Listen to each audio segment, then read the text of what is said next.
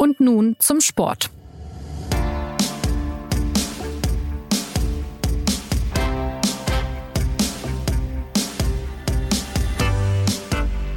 Einen Punkt nur hätte der Hamburger SV gestern gebraucht und er könnte weiter auf den Aufstieg in die Bundesliga hoffen. Mit einem Punkt nämlich wäre der HSV am 1. FC Heidenheim vorbeigezogen, der sein Parallelspiel verloren hat. Und dann wäre es in der Relegation zum Nordduell mit Werder Bremen gekommen. Doch diesen einen Punkt hat der HSV eben nicht geholt. Gegen Sandhausen gab es ein 1 zu 5. Und damit ist der Club, der so lange ununterbrochen in der Bundesliga spielte, schon in der dritten Saison in Serie nur Zweitligist. Was beim HSV schief läuft und welche Folgen der erneute Nichtaufstieg hat, darüber spreche ich mit zwei Kollegen, die den Club für die SZ beobachten. Das ist zum einen Norddeutschland-Korrespondent Peter Burkhardt. Herzlich willkommen. Hallo.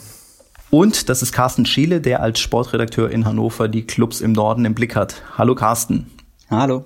Mein Name ist Christopher Geratz und los geht es nach einer Werbung.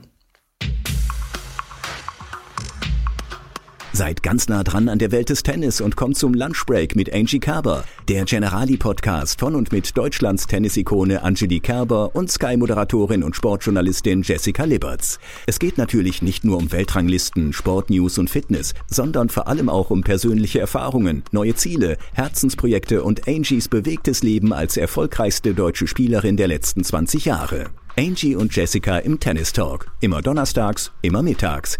Der perfekte Break zwischendurch. Und garantiert nicht nur für alle, die Tennis ohnehin schon lieben.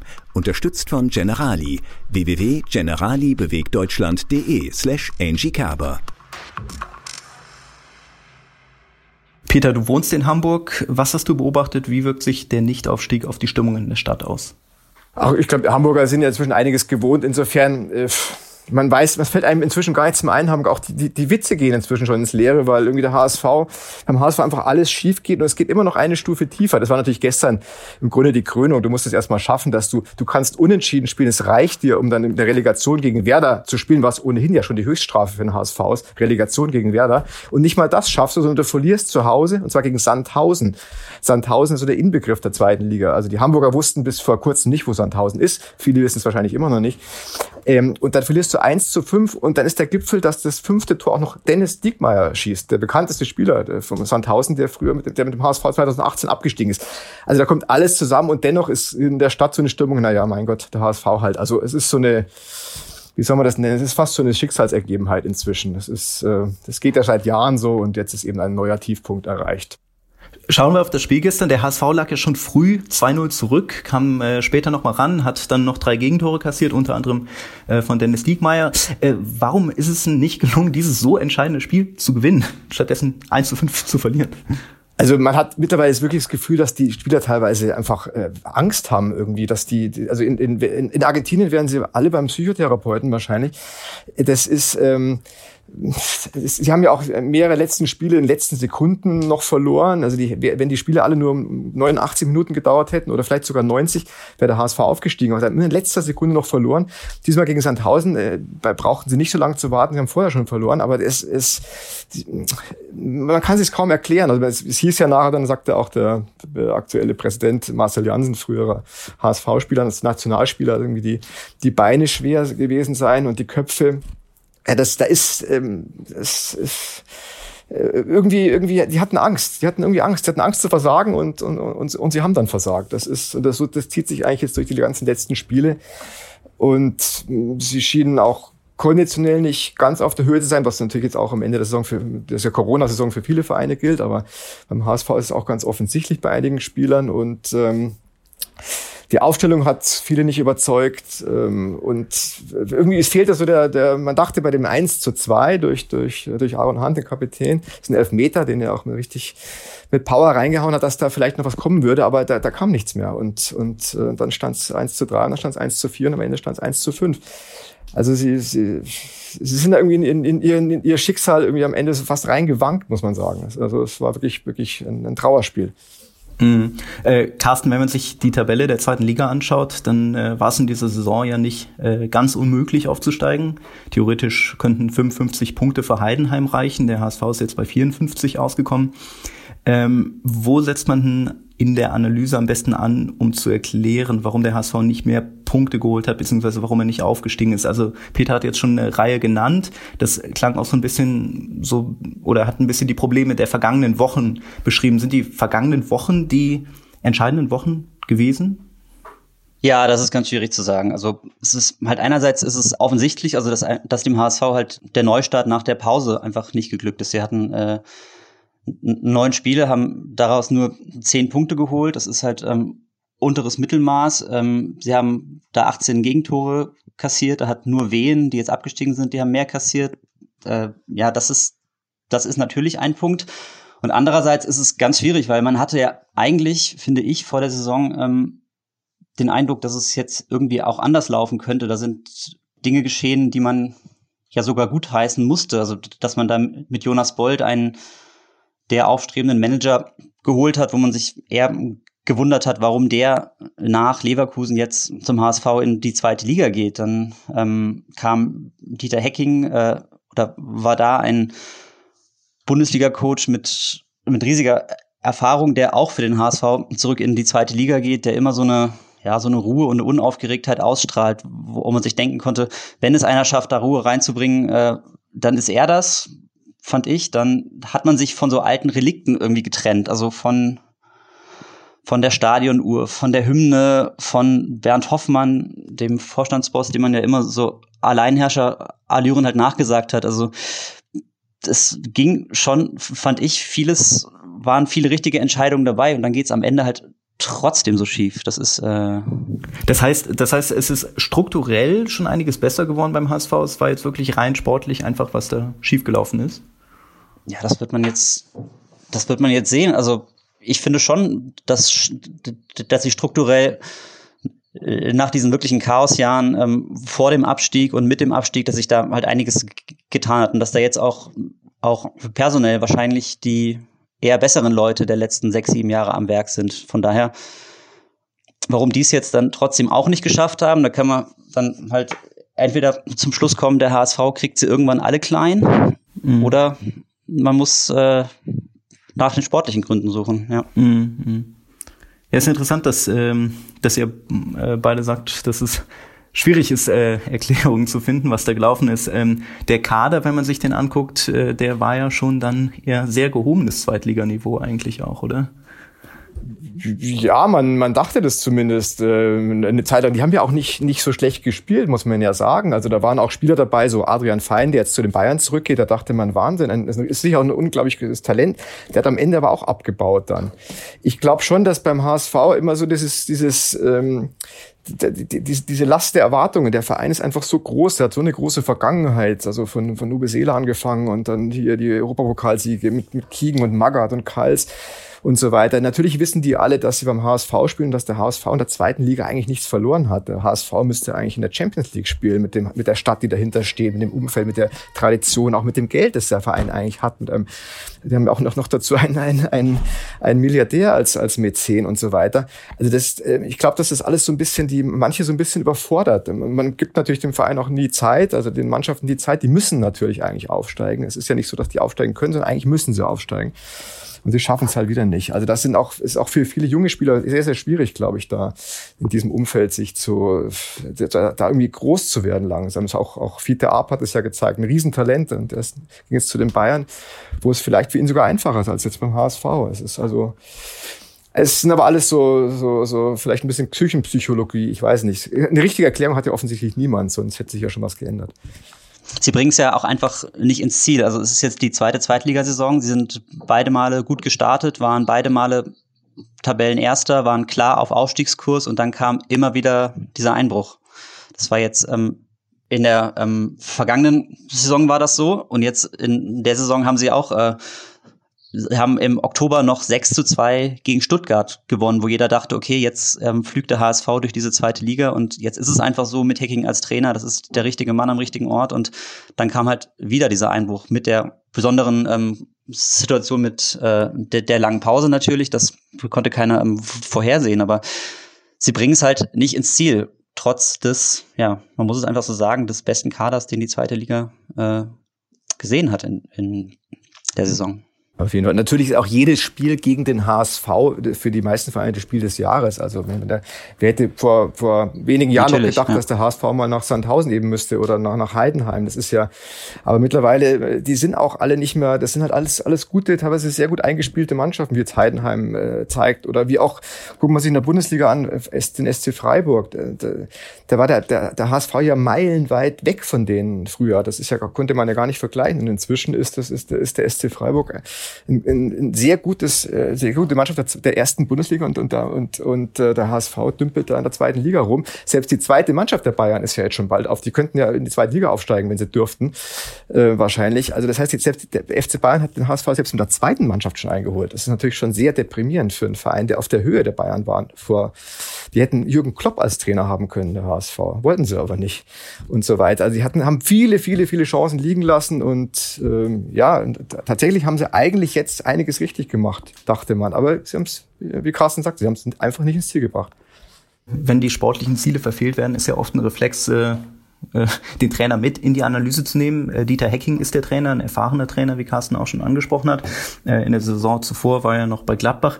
Ähm, sein Vertrag läuft aus, hat sich nicht verlängert, weil der HSV eben nicht aufgestiegen ist. Wie wird es denn jetzt mit ihm weitergehen? Also noch hat er Vertrag. Ich glaube, morgen läuft er aus. Mittwoch habe ich gehört, genau, ja. Mhm, genau. Aber genau, er, er, er hätte sich im Aufstiegsfall dann ganz automatisch ähm, verlängert und ja, jetzt ist, also es gibt natürlich die Absichtserklärungen, also hat äh, Jonas Bolter das nochmal gesagt, äh, dass er eigentlich gerne mit ihm weitermachen würde, aber also ich für mich kann es mir eigentlich fast nicht vorstellen, dass es irgendwie weitergehen kann. Also er hat, er, er hatte ja eine ganz klare Mission, den Aufstieg, die hat er verpasst. Man hatte jetzt schon am Ende auch ein bisschen den Eindruck ab und zu, dass er doch nicht alles rausgeholt hat. Du hattest die Aufstellung angesprochen, Peter. Das ähm, hätte man auch anders machen können. Und ja, also es ist jetzt auch wieder Küchenpsychologie, aber am Ende wird wahrscheinlich beim HSV wieder irgendjemand gehen müssen. Und wenn sie jetzt den, den, Bolt ja frisch geholt haben und auf ihn setzen, ich weiß es nicht. Also ich, ich weiß nicht, ob Hacking bleiben kann. Ich schätze leider eher nicht. Ja, wenn du natürlich vier, fünf Spiele so verlierst, also in den letzten Sekunden, und wenn du im letzten Spiel wirklich so ein Schicksalsspiel, wo dir ein Unentschieden reicht gegen Sandhausen, das dann wirklich ein Gegner ist, den, den man auch mal schlagen kann. Wenn du da 5-1 verlierst, ist natürlich automatisch der Trainer auch in der Kritik. Das geht ja gar nicht anders. Also irgendwas äh, hat er offensichtlich Auf nicht geschafft, Fall. eben was, mhm. was Carsten ganz richtig sagte. Der, man hatte gedacht, das ist der Mann, der so die Ruhe reinbringt, diese auf, ziemlich aufgeregten Stadt, in diesem aufgeregten Verein. Und äh, so wie bei früher bei den Bayern, was ich so so so Jupp Heinkes, man dachte auch, man gab ja auch mal Zeiten, an man dachte, es gibt eigentlich für die Bayern keinen Trainer und dann äh, plötzlich gab es dann doch ein paar Trainer, also Hitzfeld, Heinkes und so weiter. Ähm, und beim HSV ist es irgendwie ähnlich. Man dachte, niemand kriegt diesen aufgeregten Club in den Griff und der Hacking schien so einer sein, aber trotzdem, gerade der Hacking hat es nicht geschafft, da die letzten, mehrmals die letzten Minuten über die Bühne zu kriegen und sonst wären sie ja relativ leicht aufgestiegen. Es war diesmal gar nicht so schwierig eigentlich. Aber sie haben es verpasst. Unglaublich. Okay, halten wir fest, äh, Hackings Zukunft äh, noch sehr ungewiss. Äh, welche weiteren Konsequenzen hat das jetzt? Also wie wird sich zum Beispiel die Mannschaft jetzt verändern? Ja, das war ja, also ich meine, die Saison ist jetzt gerade erst zu Ende gegangen und wer da, die wird sich natürlich verändern. Also Adrian Fein geht zurück zu den Bayern zum Beispiel. Van Drongelen ist, ist der, der Spieler mit dem höchsten äh, Marktwert beim, beim, beim HSV. Der hat sich aber gestern schwer am Knie verletzt. Also auch noch, da kommt, kommt einfach immer alles zusammen. Erst schießt er ein Eigentor, äh, dann hebt er das Abseits auf und dann verletzt er sich noch schwer am Knie. Also das ist eigentlich ein, ein guter Verteidiger, ein, ein, ein Riesentalent, aber jetzt ist er halt, mhm. äh, weiß nicht, wie der Kreuzbandriss ist, ist eine unangenehme Verletzung. Und man wird ihn jetzt auch nicht so ohne weiteres irgendwie verkaufen können. Und äh, aber die Mannschaft wird sich sehr verändern natürlich. Also man kann nur hoffen, dass sie auch ein bisschen drauf setzen ist auf diese jungen Spieler. Da hatten sie jetzt ein paar wirklich Talente. Sie hatten auch auch auch dieser Poyampolo, der der, der Finne ist ein, ist ein ist ein guter wirklich ein guter Zweitligastürmer mindestens, ein guter Torjäger. Aber pff, wer da jetzt am Ende bleibt und geht, wird man wird man sehen nächsten nächsten Wochen. Jetzt ist der HSV ja zweimal wirklich sehr knapp gescheitert. Wie schwerwiegend ist denn jetzt dieser nicht oder dieser erneute Nichtaufstieg für den Verein? Also ist es jetzt einfach, okay, wir probieren es jetzt ein drittes Mal und hoffen, dass es diesmal klappt oder welche, welche weiteren Konsequenzen hat das? Uwe Seel hat mir mal gesagt, äh, äh passen Sie mal auf, wenn der HSV nicht gleich wieder aufsteigt und denken Sie an den ersten FC Kaiserslautern. Ich meine, Kaiserslautern ist ja einmal abgestiegen mhm. und dann, ja, wie, wie alle wissen, ist, sind sie dann wieder aufgestiegen und gleich Meister geworden, Otto Rehagel. Sowas, von sowas hätte der HSV natürlich auch geträumt. Aber will heißen, wenn man ab, mal abgestiegen ist und dann nicht wieder aufsteigt und dann wieder nicht aufsteigt, ist es nicht gesagt, dass man danach dann aufsteigt. Das heißt, es gibt Vereine, mhm. die, die bleiben dann einfach da unten und äh, also wir haben den äh, den, den lieben TSV 1860 München und so weiter, ähm, die dann noch weiter runtergegangen sind. Ich will das jetzt nicht, da kann man schwer vergleichen, aber es ist natürlich ist die Gefahr, dass der HSV einfach länger in der zweiten Liga bleibt und das wird irgendwann auch finanziell dann schwierig, obwohl sie ihren Mäzen haben, der natürlich wahnsinnig viel Geld hat.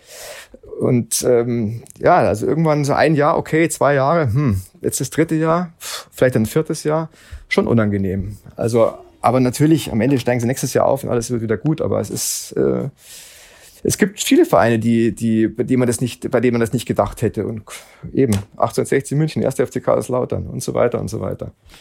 Und was du ja auch, auch ähm, schon angesprochen hast, also es wird natürlich auch vom Kopf her, es wird halt einfach nicht leichter. Ne? Also ähm, sie werden wahrscheinlich auch im nächsten Jahr der automatische ähm, Aufstiegsfavorit sein. Ähm, die, die Spieler wissen genau, in was für einem Umfeld sie da jetzt antreten. Und es war jetzt dieses Jahr nicht mal so, dass da jetzt ähm, zehn Spieler waren, die den ganzen Mist der letzten fünf, sechs Jahre schon miterlebt haben. Das war ja fast eine neue Mannschaft, die bei der man hätte sagen können, die sind jetzt vom Kopf her eher eher frei und auch die haben es jetzt nicht geschafft. Auch die haben haben den den Druck gespürt, auch die haben äh, den ja gespürt, was diese Stadt eigentlich will und Hacking hat sich ja auch über den Druck jetzt beklagt, äh, wie schwierig das gewesen sei und hat halt gesehen, wie seine Spieler gegen Sandhausen am Ende dann ähm, zerbrochen sind. Also das ist auch die große Schwierigkeit, die der Standort mitbringt und das wird nächstes Jahr bestimmt nicht einfacher. Ja, und, und die haben ja noch, im Grunde haben sie ja noch Glück, weil die HSV-Fans ja alles in allem sehr treu sind. Also die machen ja doch alles mit. Und jetzt, ja, jetzt waren sie natürlich, durfte keiner ins Stadion, da wurde natürlich Witze drüber gemacht. Zum Glück hat das gestern keiner gesehen im Stadion. Aber wer weiß, also am Ende hätten die mit Publikum, wären sie aufgestiegen. Das ist ja dann doch ein kleiner Vorteil, zu Hause zu spielen, letzter Instanz, normal, unter normalen Umständen, außerhalb von Corona-Zeiten. Aber insgesamt sind die HSV-Fans wirklich treu und, und, und, und haben die wirklich unterstützt. Das Stadion ist meistens voll.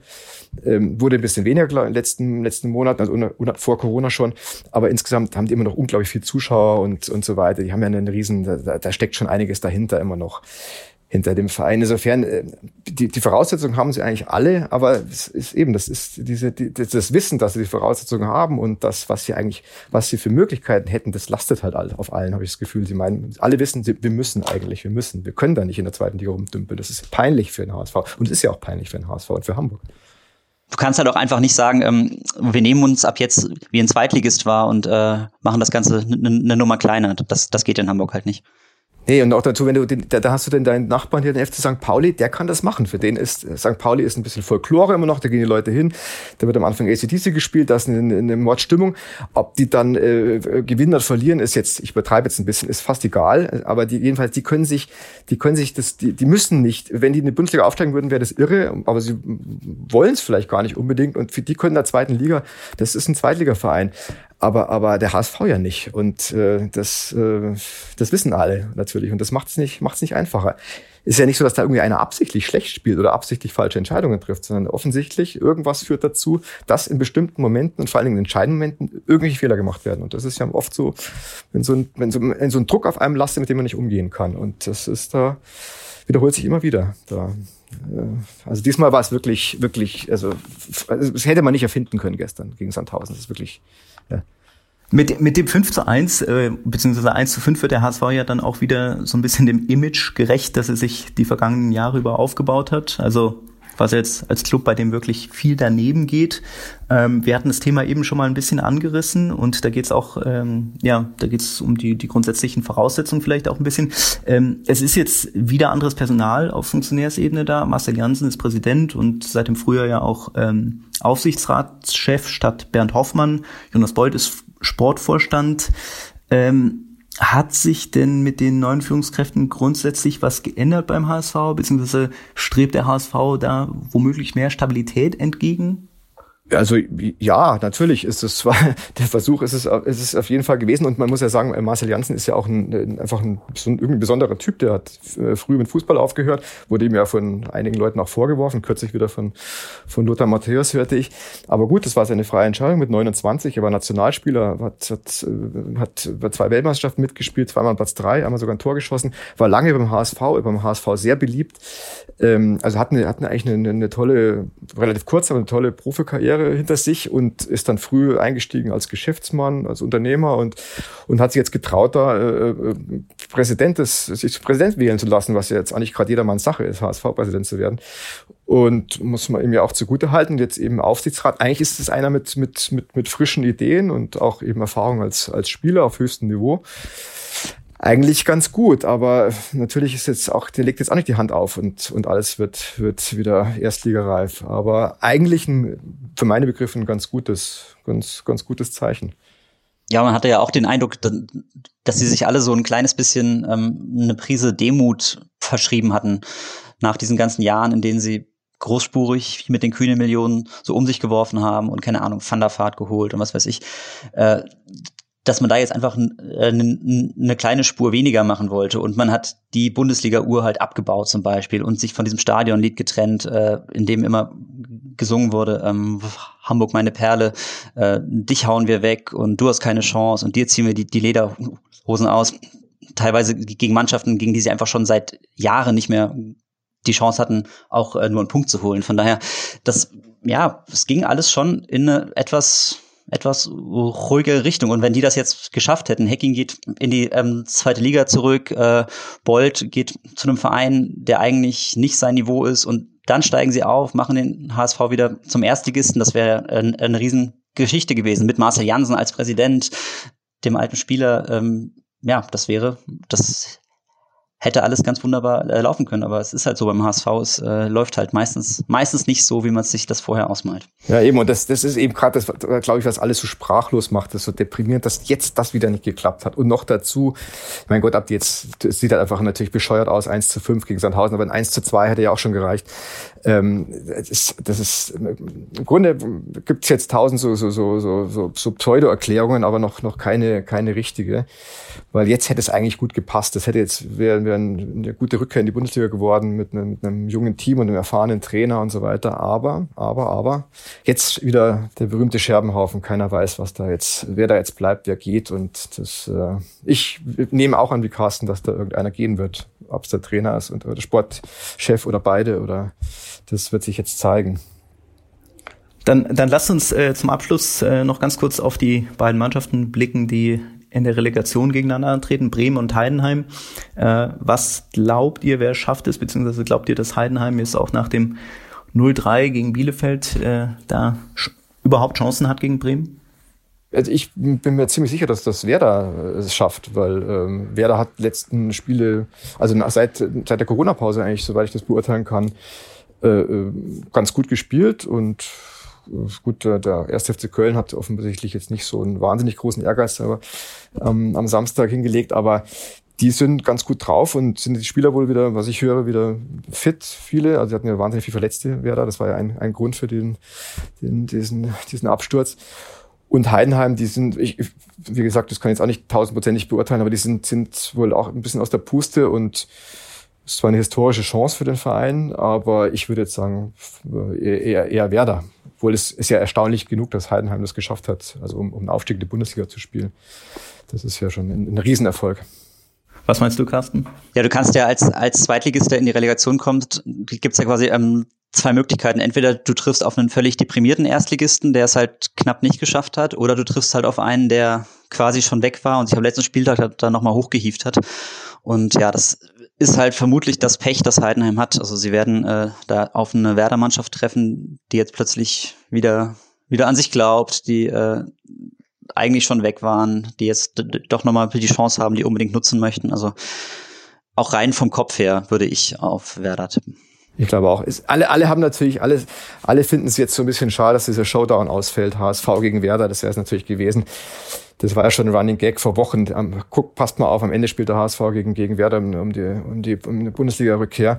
Jetzt passiert das eben nicht. Jetzt könnte man sagen, hat sich, hat sich der HSV jetzt erspart. Wenn er gegen Werder die Relegation verloren hätte, wäre auch Sport auf ewig gewesen. Das muss nicht schlecht sein, wie es jetzt gelaufen ist. Ja. Genau. Andererseits, wenn man lieber 1 zu 5 gegen Handhausen verliert, um, um Werder auszuweichen, hm, ist vielleicht auch nicht ideal gewesen. Also, ja, so oder so peinlich. Hm. Der Showdown fällt also aus. Äh, der HSV hat den Aufstieg in die Bundesliga erneut nicht geschafft. Stattdessen spielt Bremen gegen Heidenheim. Ähm, am kommenden Donnerstag geht's los. Dann am Montag, den 6.7. ist das Rückspiel in Heidenheim. Carsten, Peter, danke euch für eure Einschätzung. Gerne. Und wenn Sie Fragen, Anregungen, Kritik haben, melden Sie sich wie immer unter podcast.sz.de. Bis zum nächsten Mal.